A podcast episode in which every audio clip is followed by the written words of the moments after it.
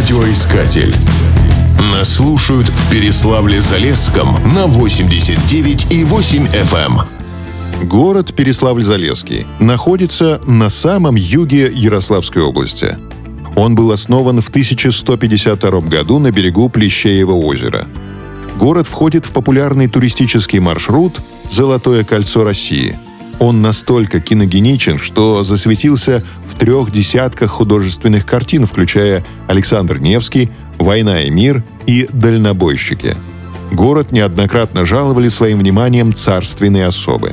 С Переяславлем, так называли город в древности, связано три громких русских имени.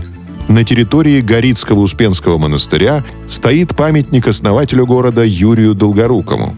Князь планировал построить столицу северо-восточной Руси – по длине крепостных валов Переславль конкурировал только с Владимиром. Другие города, вроде Ярославля или Суздаля, были меньше.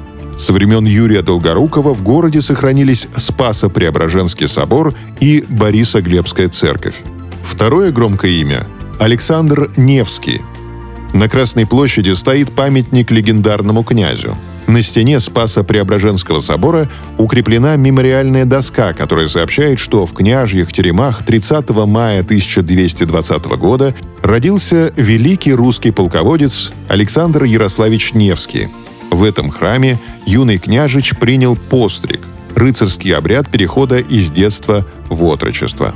В Переславле Александр прожил 8 лет, после чего отец отправил его в Великий Новгород – и, наконец, третье громкое имя – это Петр I. Весной 1688 года юный царь в амбаре села Измайлова нашел старый английский бот.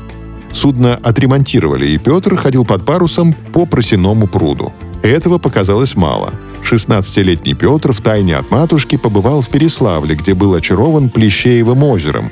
Вскоре на берегу реки Трубиш была основана верфь, на которой начали строить корабли для потешной флотилии. На холме возвели дворец для царственных особ. Флотилия была спущена на воду в 1692 году. В память о тех событиях на берегу Плещеева озера установили памятник Петру Первому. Радиоискатель.